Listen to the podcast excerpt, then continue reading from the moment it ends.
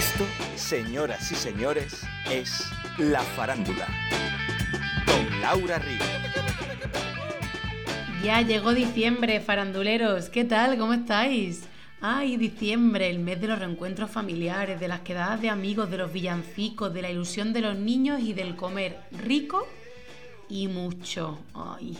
En enero me llegarán los lamentos y los arrepentimientos de los turrones, de los excesos. Fui yo cada año lo mismo, ¿sabes? Que no es nuevo, vaya. Tengo un aburrimiento ya, uff, aburrimiento de mí, de escucharme, de diciembre no, de mí. De cada uno de enero la misma cantinela, qué cansinismo de verdad, ¿eh? A veces digo, mira, mmm, calla ya, o cierra el pico o calla ya, porque es que todos los unos de enero el gimnasio, mm, deja de fumar no porque no fumo, los buenos propósitos, Mm, todo, todo. Y luego que el 3 de enero digo, mm, si es que estamos aquí dos días, voy a empezar ahora aquí con la censura. Pues no, pues ya está, pues vamos a relajarnos. El día que yo me ponga y saque la listita que yo tengo de propósitos de enmienda, es que yo no termino. a mí no me va a dar la vida. Pero bueno, que ya está. Alegría, alegría, alegría, que es viernes y que ya está aquí la farándula. Y llega el buen rollismo, hombre, por favor. Ah, bueno, por cierto, que nuestra invitada de hoy, además de ser actriz, cocina rico y sano. Así que, hmm, no descarto una Navidad healthy gracias a su receta. No había caído yo en esto, oye. Hoy nos visita una madrileña a la que estarás viendo ahora mismo en Hit, la serie de televisión española. Pero además Seguro que has disfrutado de su trabajo en la comedia Pequeñas Coincidencias, en Mar de Plástico, también en Ciegas Citas, en Amares para Siempre. Esta madrileña se coló en la tele para quedarse, pero además seguro que has disfrutado con ella en el teatro y en el cine, porque ha participado en peliculones como Tarde para la Ira, La Gran Familia Española, Primos, After. Hoy nos visita Alicia Rubio. Bienvenida a la farándula. ¿Qué tal? ¿Cómo estás? Muy bien. Eh, hoy han bajado un montón las temperaturas y yo lo paso fatal cuando empieza ahí como el frío, pero nada, por lo demás todo bien. El fresquito madrileño. Pero bueno, una de Madrid que está en Madrid estará como medio habitual, ¿no? Yo no, yo al, frío no me habitúo, yo creo que tengo sangre latina o algo porque no, no me hago al frío, o sea, de hecho cada año se me olvida y cuando empieza el frío digo, pero siempre se me olvida lo mal que lo paso cuando empieza, sí, sí, no me acostumbro. Pero bueno, algo tiene Madrid que a pesar del frío y del calor del verano, mmm, todos nos sentimos como en casa, que madrileños hay pocos, pero también hay poca gente que no sea de Madrid y no se sienta de Madrid, ¿eh? Eso es verdad, eso es verdad, tiene algo muy acogedor. Bueno, yo creo que será por vosotros, ¿no? Por, las gentes que nos acogéis. ¿Cómo, de sanador o de nutritivo, que creo que es una palabra que a ti te gusta, ahora hablaremos, es para ti darte un paseíto por el barrio de la Latina o mm, desayunar en una terracita del barrio al sol? A ver, yo es que soy amante del centro, me gusta mucho. No nací en el centro, pero me, cuando me independicé con 20 años o así, ya me fui a, vamos, me vine a vivir aquí y es verdad que me, gusta mucho el centro. O sea, yo tengo ahora un par de amigos que se van a mudar y me dice que les cuesta eh, muchísimo pensar que se van del centro, que luego está todo muy cerca en Madrid, en realidad. Pero sí, yo tengo apego también a las callecitas del centro de Madrid. Tiene imán, tiene imán Madrid. Oye, Alicia, yo hago muchas veces una diferencia y es que mm, yo creo que todos los actores no somos artistas. O sea, yo por ejemplo considero que soy actriz pero no artista, pero porque yo creo que el, artista tiene que estar como en constante mm, transformación o en constante metamorfosis y yo creo que eso a ti se te da bien y mm, como que lo alimentas mucho. Eh, sí, creo que cada vez más. Eh, es como que antes me costaba darle espacio a la creatividad en mi vida, sin más, y, cada vez es algo que me permito más y, sobre lo que además cada vez tengo más interés de investigar, como que antes para mí era como ser actriz y ya, y no me daba cuenta que a veces ese mismo prejuicio de, decir solamente soy actriz, mm, a veces hacía que no estuviera conectada con mi creatividad, eh, sobre todo en las épocas en las que no estaba trabajando, ¿no? Porque creo que es algo que nos pasa mucho a los actores, ¿no? Que parece que te sientes actriz solo cuando estás trabajando y, y cuando no, no. Entonces, eh, como mi investigación así en los últimos años ha tenido mucho que ver con eso, con ver cómo desarrollaba mi creatividad en las épocas en las que no, no estaba trabajando.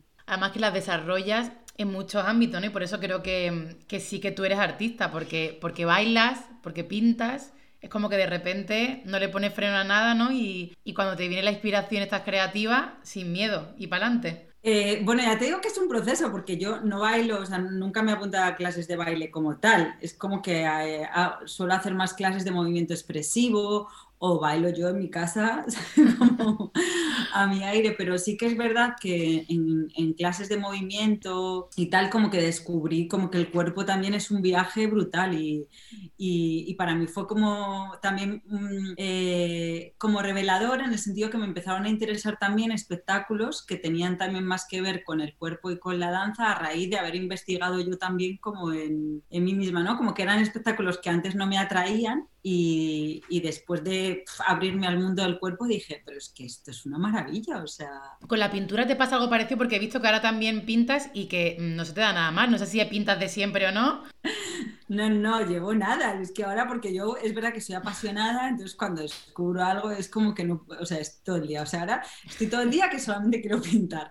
Pero vamos, que llevo un mes. O sea, que, que sí que es verdad que en el confinamiento pinté, porque tengo una amiga que hizo un par como de directos así. Eh, invitándonos a, todo el que quisiera pintar y entonces hicimos como un autorretrato, pintamos un león, Olaya Caldera se llama, ¿no? que es una actriz maravillosa y que también pinta. Y entonces ahí como que, ay, no sé, como que hubo algo como que, dije, jo, qué bonito. Y yo tenía la idea de que yo pintaba fatal y que dibujaba fatal.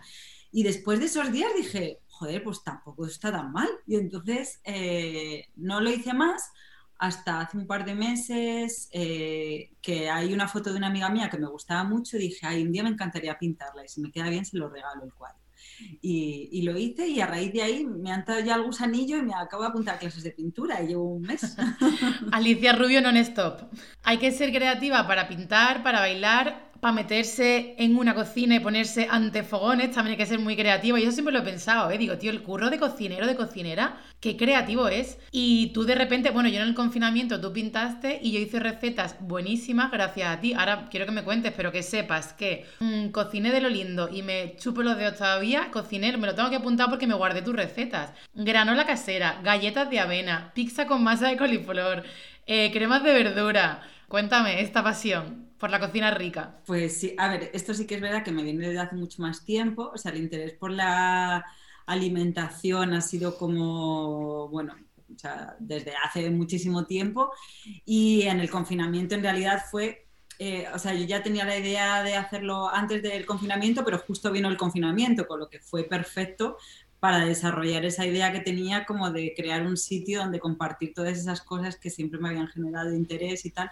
Y creé Blondie Project, eh, que ahora lo tengo un poco abandonado, la verdad, pero yo ahí también estaba obsesionada, solamente hacía recetas, me despertaba y cocinaba y me, inventaba cosas. Y sí que es verdad que el otro día lo pensé, hablando con un amigo, que a mí se me da bien lo de que haya nada en la nevera, o sea, en plan cuatro cosas y hacer un plato rico. Y, y yo pensaba que esto era una cosa que todo el mundo mm, hacía, ¿sabes? Como, y claro, luego me he dado cuenta que no, y sí que es verdad que tiene que ver con la creatividad, porque es como que yo abro y digo, vale, no hay nada, pero pienso en dos mezclas que digo, ah, con esto ya estaría. Y, y en el fondo yo creo que, o sea, todos tenemos esa capacidad, es como, no sé, como divertirse, yo creo. Con... Divertirse sí, pero por ejemplo, eso que dices de esto de la cocina de aprovechamiento, ¿no? Hay que ser creativo para que esas mezclas te salgan bien, para que de repente diga, oye, qué descubrimiento. También es verdad que yo he ido a muchos sitios donde he comido muy rico y las mezclas se me quedan. Digo, ah, mira, esta mezcla de sabores es guay. Entonces yo ya en casa es como que ya eso está en mí, ¿sabes? Porque he probado sitios muy ricos. Oye, pues retoma Blondie Project con Y, ¿no? Por si alguien quiere buscarla en, la página web o meterse en el perfil de Instagram, porque tienes cosas súper ricas. Y en el perfil de Instagram tienes algo así puesto como que mm, es, un, es, un, espacio para la vida donde compartes recetas y cosas que te nutren. Me parece como algo bonito, un proyectito, como una ventanita, ¿no? A ti, como, como un poco íntimo, un poco personal y sobre todo bonito, ¿no? Como con esta cosa de que da gusto, ¿no? Ver todo lo que, lo que sube y las cosas de las que habla y, las recetas que comparte. Sí, de hecho, o ahora lo tengo un poco abandonado precisamente por eso, porque soy muy pesada con la estética y como con que todo es como muy bonito y, llegó un momento que me abrumó porque al final era hacer las fotos bonitas, que las recetas, es como si quería hablar de las propiedades de algún alimento, aunque yo lo supiera, pero a, la hora de compartirlo con el resto, quería hacerlo muy bien. Entonces, antes de publicar algo, me leí, bueno, en fin, o sea, era tanto trabajo. Está muy bien que haga eso, porque claro, con las redes sociales hay un punto que yo digo, claro, hay que tener cuidado con lo que se dice, porque aquí todo el mundo es psicólogo, todo el mundo es fotógrafo, todo el mundo es... Mm, ya, o sea, a ver, es que con eso al final creo que es un tema súper amplio como para, para hablar de eso, porque hay una parte que, que sí que es verdad que había gente que me preguntaba por cosas tipo, no sé, el ayuno o cosas así, y digo, a ver, es que esto, claro, Mm, yo llevo leyendo sobre esto un montón de tiempo y lo hago a lo mejor sin estar supervisada por un nutricionista, pero porque he leído un montón y, me conozco y tal, pero igual, ¿sabes? Alguien lo lee y dice, ay, voy a hacer esto y no sé, y, tiene, eh, o sea, y no le va tan bien. Entonces, claro. hay una parte que es como peligrosa en el sentido de que, claro, tu mensaje luego, pero luego a la vez también creo que hay que liberarse de eso, porque información hay para aburrir. Mm. Entonces, si no lo lee de ti, va a leerlo de otra persona y al final también la responsabilidad de cada uno es la de informarse con lo que quiere hacer y, o sea, como que yo por momentos sí que he tenido épocas también de juzgar la cosa de decir, bueno, esta persona hablando de esto y luego por otro lado dice, bueno, es que la gente comparte lo que quiere y cada uno, ¿sabes? Si no te gusta lo que alguien cuelga, pues no le sigas. Como que también hay que, yo creo que liberarse de la responsabilidad de que todo lo compartas, porque eso mismo a mí a veces me ha llevado al bloqueo a la hora de compartir. O sea, como que creo que podría ser una herramienta guay, las redes sociales en general, para compartir cosas, pero esa misma sensación de, uy, a ver si lo que digo se va a, no eh, me hacía que a veces me bloqueara y que no fuera tan libre como a lo mejor me gustaría, ¿no? A la hora de compartir cosas. Bueno, yo creo, por... yo te empecé a seguir em, en el confinamiento porque, bueno, tenemos amigas en común y era como, amiga, por favor, sigue la cuenta de Alicia, que vas a comer mejor que nunca en el confinamiento. Creo que tú puedes seguir compartiendo con tranquilidad porque se nota que lo haces desde el cariñito y desde las cosas que, que a ti te molan y te interesan. Entonces eso es guay, se recibe así, vaya. Claro, sí, sí, total. Y aparte muchísima gente lo recibía y me mandaba como mensajitos y tal. Llegó un momento que ya te digo que empezó a ser tanto trabajo para mí que como que empezó a no compensarme tanto, pero eh, me gustaría retomarlo desde otro sitio más relajado porque al final esa exigencia es mía, ¿sabes? No es que estuviera fuera.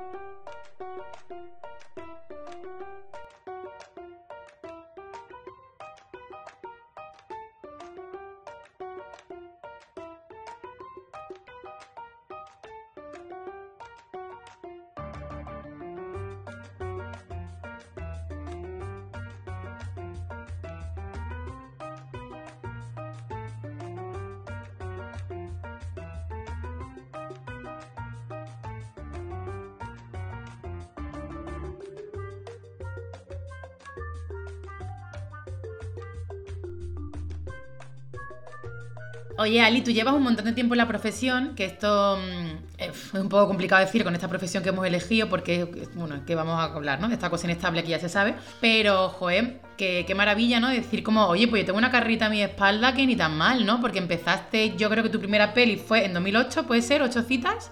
En 2008 empecé, sí, bueno, en ocho citas en realidad no es como nada, una colaboración que era como unas... Mi primera, la primera cosita en una peli fue After, que fue por ahí, 2009 o 2008, 2008-2009, sí. Que seguramente antes hicieras como mucho teatro y te hemos visto, eres como una cara muy reconocible en cine, en tele, haciendo, sabes que en casi todas las series tienes un personaje ahí, se cuela Alicia Rubio y da gusto. De hecho, la última, no sé si la que has hecho, pero creo que la que hemos disfrutado es Hit. Sí, sí, sí, sí. Sí, en Hit, a ver, personaje no era muy grande, pero era muy bonito y, y bueno, es como la serie, esa estructura que cada capítulo es como una familia protagonista, uno de los adolescentes, y, y, entonces como que en realidad la trama es, se desarrolla en un capítulo, luego el resto de capítulos apareces, pero no, no, no es como el desarrollo de la trama. Y, y, sí, y la verdad que bueno, he disfrutado haciéndola porque era un personaje muy complicado, pero, pero era bonito. ¿Qué es lo que más te gusta a ti de la, de la profesión? Pues a ver, supongo que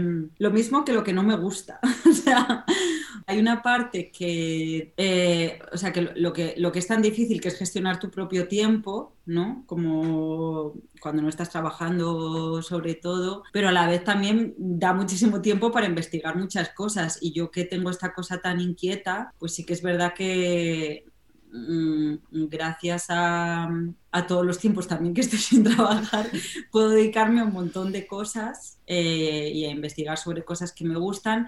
Y luego la posibilidad, obviamente, de investigar como en personajes, en universos. O sea, lo que más me gusta es que me mantiene mm, siempre inquieta y con curiosidad. O sea, yo tengo una cosa como que siempre tiene mucho que ver con el deseo de, evolución, ¿no? Como de, de investigar sobre cosas. Es como que en ese sentido esta profesión es maravillosa porque es como que no hay fin, mm, porque yo siempre pienso que todo lo que trabajo para mi desarrollo personal se lo regalo a mi actriz. Entonces, o sea, al final está unido, no está separado. Entonces, eh, creo que parte de mi inquietud y mi, desarrollo también tiene muchísimo que ver con, con, las ganas que tengo siempre de ser mejor actriz también. Y, y siempre creo que eso, que elevar tu nivel de conciencia y desarrollo como persona, pues te lo va a dar como actriz. Y entonces, eh, quizás lo que más me guste sea eso, que es algo que, que, de alguna manera siento que me obliga a estar en constante evolución y revisión de mí, de cómo percibo el mundo, de las cosas, ¿no? Como abierta y, y y en ese sentido esta profesión me parece un regalo para eso. Además que hay que estar como con muy buena disposición también creo yo, ¿no? Y esto de mente abierta y estar receptiva porque hay mucha parte del curro, por ejemplo, en HIT, no sé, ¿no? Pero que a mí me da que tampoco, que tampoco es tan fácil crear un personaje en equipo con los directores, porque al final en la T los tiempos son rapidísimos y habrá mucho de ese curro que haya sido tú en tu casa, ¿no? Te llega el libreto, tú te lo preparas y vas tú con tu propuesta al set de rodaje, pero que muchas veces no, no hay tiempo para trabajar en profundidad Em, esos personajes. Entonces al final es como que con el paso del tiempo quizás es muy importante confiar en la intuición de una y en, y en todo lo que una se nutre y tiene por ahí dentro para luego dar al personaje, porque realmente igual quien ve el resultado final en la tele piensa que esos son meses de ensayo, pero probablemente en tu caso a lo mejor que no es un personaje protagonista, tú llegas con tu propuesta y luego tienes que estar como un poco abierta a lo que te den los compañeros y los directores, pero, pero que el trabajo viene hecho de casa. Claro, es que en realidad para mí es más difícil muchas veces cuando el personaje tiene menos desarrollo, es más pequeño, es como el ese es el problema, ¿no? Como que no hay tanto tiempo para, porque si tú tienes un personaje, no sé, que está más presente, eh, no porque sea más protagonista, sino porque al final estás más tiempo ahí, ¿no? dedicando, pues hay más tiempo también para todo, pero, pero cuando son cosas así que son escenas como sueltas, pues sí. Yo reconozco que en Hit sí que hubo, antes de empezar a rodar, eh, porque mi capítulo lo, lo empezó dirigiendo Elena Trape y luego lo tuvo que terminar Joaquín Olistrel porque, bueno, se alargó por cuestiones em, de, rodaje, de, temas y problemas que hubo. Y con Elena hicimos como un par de días sobre todo un día de ensayo previo, o sea, primero alguna conversación y luego ensayo, y sí que hicimos alguna improvisación, y yo me acuerdo que estaba fascinada, que digo, ala, he llegado a una serie de televisión y tengo un día de ensayo de improvisaciones, ¿sabes? Era como, ¡guau! Me parecía lo más. Lo que pasa que ese primer día de ensayo, al día siguiente sí que teníamos el rodaje de una secuencia, pero luego pasaron casi seis meses hasta que yo rodé mi trama. O sea, algo que se tenía que haber hecho al principio se fue posponiendo y terminé haciéndolo al final, con lo que ese curro que habíamos hecho, claro, ya estaba un poco como muy lejos. Y luego encima el cambio de director. Claro. Cambios de planificación, entonces sí, es como que creo que hay que estar súper flexible para, bueno, pues la idea que a ti te gustaría, de lo que te gustaría trabajar o, contar, pues adaptarte luego a lo que hay, que muchas veces pues no es lo que tú te has imaginado.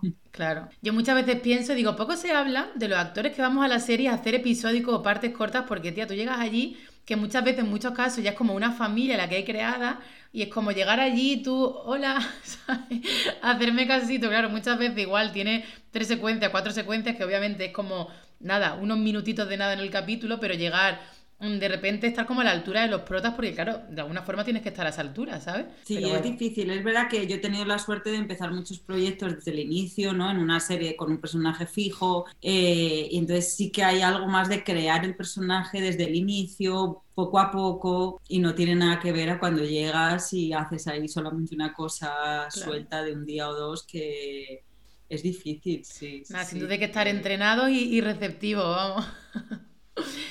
Oye, Ali, si tuvieras que darle las gracias a alguien en la vida, en la profesión, a quien no te cansas de darle las gracias, ¿quién sería? Buah, es que tengo bastantes personas, ¿eh? Hmm. Al final creo que es un cúmulo, porque no sé si sabría decirte a una sola persona en concreto. O sea, a ver, hay algo de la persona que me dio la primera oportunidad que le guardo un, o sea, tengo un muy buen recuerdo porque, es, porque fue la primera oportunidad que me dieron, ¿no? Que fue una serie que hice pues también en el 2008 más o menos, que era protagonista y fue un rodaje que me tuve que ir a Barcelona, además para mí fue muy fuerte porque tuve que dejar la escuela, es que estaba terminando el curso, el último curso y me tuve que ir antes de terminar y pero a la vez, claro, fue la primera vez que era un rodaje protagonista. Era como, ala. Y él es Pepantón Gómez, que dirige sobre todo teatro, pero hizo una adaptación de una tira cómica en, televisión que se llamaba La parejita. Y, y, esa es, es verdad que lo siento como mi primera oportunidad, pero luego con Daniel Sánchez Arevalo también, que hice como mis primeras pelis, así como, no sé, como también es alguien ahí como que ha sido muy importante. Eh, no sé. Eh, y hay gente por ahí que de lo contrario mm, diga, mandaba yo al carajo a esta personita con mucha alegría, ¿o no hay? Pues eh, no tanto, la verdad. Bueno, se dice mucho de ti, ¿eh? He, tenido, a ver, he tenido pues alguna experiencia regular en plan, en, no sé, en un rodaje, pues que haya alguien del equipo que tú vas ahí como con tu idea súper de querer crear algo y como que sea algo como de, no, no, de esto no hay tiempo, ¿no? Y como que digas, joder, qué pocas ganas de currar y qué, ¿sabes? Qué pena. Eh, y esa experiencia sí que a veces la he tenido, pero también como que, también sé dónde eh, no es mi sitio para pedir más, ¿no? O sea, quiero decir que hay en proyectos en los que dices, vale, yo vengo aquí eso, como cuatro días al mes y no, y no, y no, bueno, pues tampoco. Me da pena porque digo, luego así a veces pasa, ¿no? Que dices, jo, ¿cómo se hacen fuera? Y dices, claro, es que se cuida cada detalle y yo valoro un montón como, como todo lo que me ayuda a componer mi personaje, que es en equipo siempre, ¿no?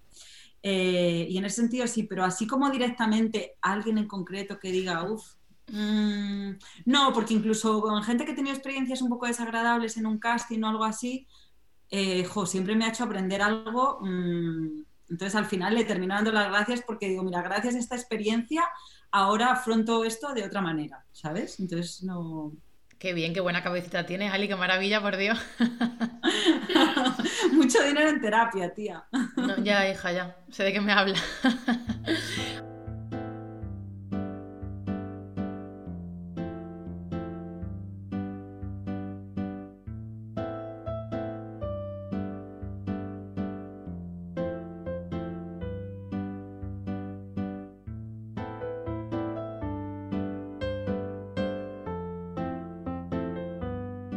A ver, vamos a hacer un jueguecito. Yo es que soy muy de jueguecitos, Ali. Entonces yo te voy a decir palabras y tú me tienes que decir lo primero que se te venga a la mente. Yo te digo, por ejemplo, teatro. Escenario. Inma Cuesta. Eh, corazón, amiga. No sé. Cocina. ¿Eh? Cocina. Cocina. Eh, saludable. Vito. Mi gatito. y Uma.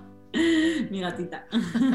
Daniel Sánchez Abrevalo. Estrella. Muy bien, muy bien como de una estrella, ¿sabes? Como, pero no de que él sea una estrella. No, una estrella en tu vida, ¿no? Como una lucecita ahí. Qué bonito, qué bonito, qué bonito. Bueno, pues ya estaría muy bien, son muy bonitas las palabras que te han venido. Y la de Isma, muy bonita, amiga, corazón. Oye, Ali, y a mí me da mucho coraje cuando me preguntan, bueno, ¿y en qué andas ahora? ¿Qué, proyectos tienes? Digo, ¿qué ve la gente que pesa? Pues, pues, no ves que a lo mejor no tengo ninguno, chiquillo. ¿Por qué preguntas tanto si la vida de los actores como es? Entonces, yo no te voy a hacer esa pregunta, pero sí te pregunto, ¿cuál sería como tu proyecto de ficción ideal? Eh, a ver, mi sueño sería hacer algo tipo Fleabag.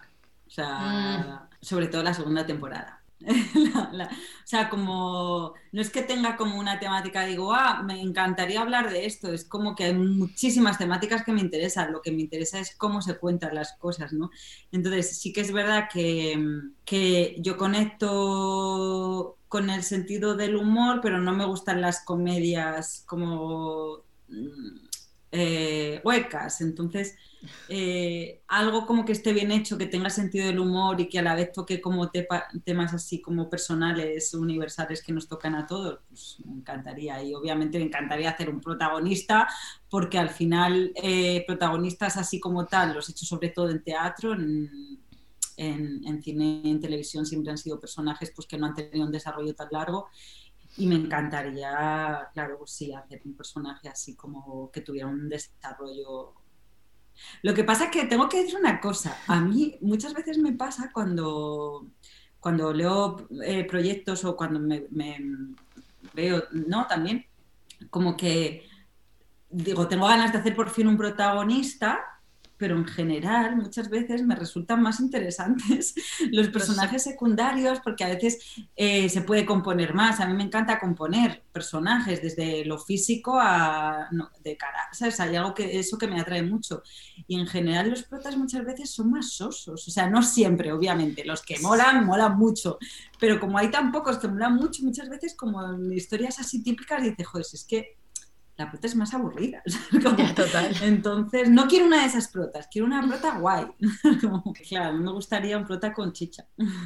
O sea, benditos actores secundarios que muchas veces sostienen las tramas y, las películas las, levantan, vamos, con unos currazos brutales, aunque al final el foco esté puesto en, los protagonistas, vamos. Ya, el otro día, mira, leí un, titular, creo que era de Elvira Mínguez, que decía, me habían puesto la etiqueta de actriz secundaria, dice, y quiero que me la quiten ya porque no hay actores secundarios, hay personajes protagonistas y personajes secundarios, pero ningún actor es secundario, ¿no? Y es, digo, total, total porque, eh, o sea, hay personajes que, eso, que precisamente por no llevar como toda la trama, es, más fácil hacer un, un, trabajo, una propuesta de composición o más arriesgada, porque a veces eso en un protagonista es más difícil de sostener, ¿no? En, eh, bueno, yo creo que requeriría de un trabajo y unos tiempos que en España no estamos tan acostumbrados como para, para poder hacerlo, ¿no?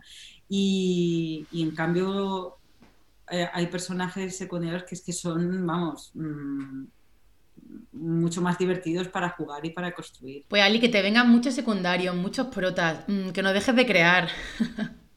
Sigue nutriéndonos con todas tus cositas. Y nada, nos quedamos sin tiempo. No sé si quieres decir algo, pero por mí ha sido un placer tenerte en la farándula. No, muchas gracias, muchas gracias por, por la entrevista, estaba súper a gusto. Qué bien. Pues nada, un beso fuerte y, y nos vemos prontito, espero. Otro para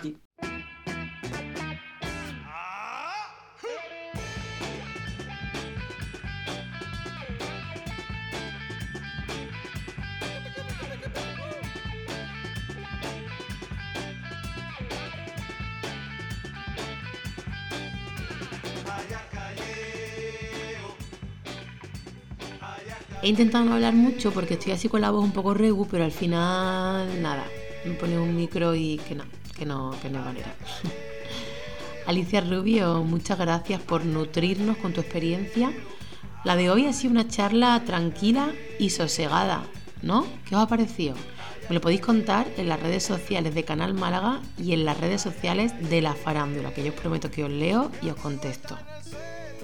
Me encanta esto porque, claro, cada programa es diferente, o al menos a mí me lo parece, ¿no? En realidad, la sensación así de primera es que yo soy quien conduce los episodios, pero es que no es para nada así, ¿eh? Es el invitado con su energía, con su disposición y con su forma quien da la esencia a la farándula. Y eso me mola un montón porque cada episodio es nuevo para mí. En fin, reflexiones que yo hago acá a los señores oyentes de la farándula. Oye, que nos vamos de puente, ¿no? Que ya es viernes. Yo como no tengo un trabajo de lunes a viernes y de 8 a 9, estoy como liadilla con los festivos, con los puentes. Así que nada, que si eres una pringer o un pringer como yo y trabajas, pues seguramente que te da igual la vida, pero que si no curras, pues oye, a disfrutar del puente, pero con precaución, ¿no? Que parece que la cosa está un poco ahí regulera con las nuevas cepas y las nuevas cosas. Nada, que no nos volvamos locos, que nos cuidemos. Cuídate, cuidémonos y nos escuchamos la semana que viene, ¿no? Muchas gracias por estar ahí. Un beso. Espera, ¿qué he dicho? ¿Un trabajo de 8 a 9? Un trabajo de 8 a 9 ¿qué titula? Bueno, que eche más hora con reloj o que nada más que eche una, ¿no? En fin, quería decir un trabajo de 8 a 2, de 9 a 3, ¿no? Bueno, eso. Que feliz puente para todos. ¡Ay, las cabezas! ¡Ay, las cabezas! La farándula, con Laura Río.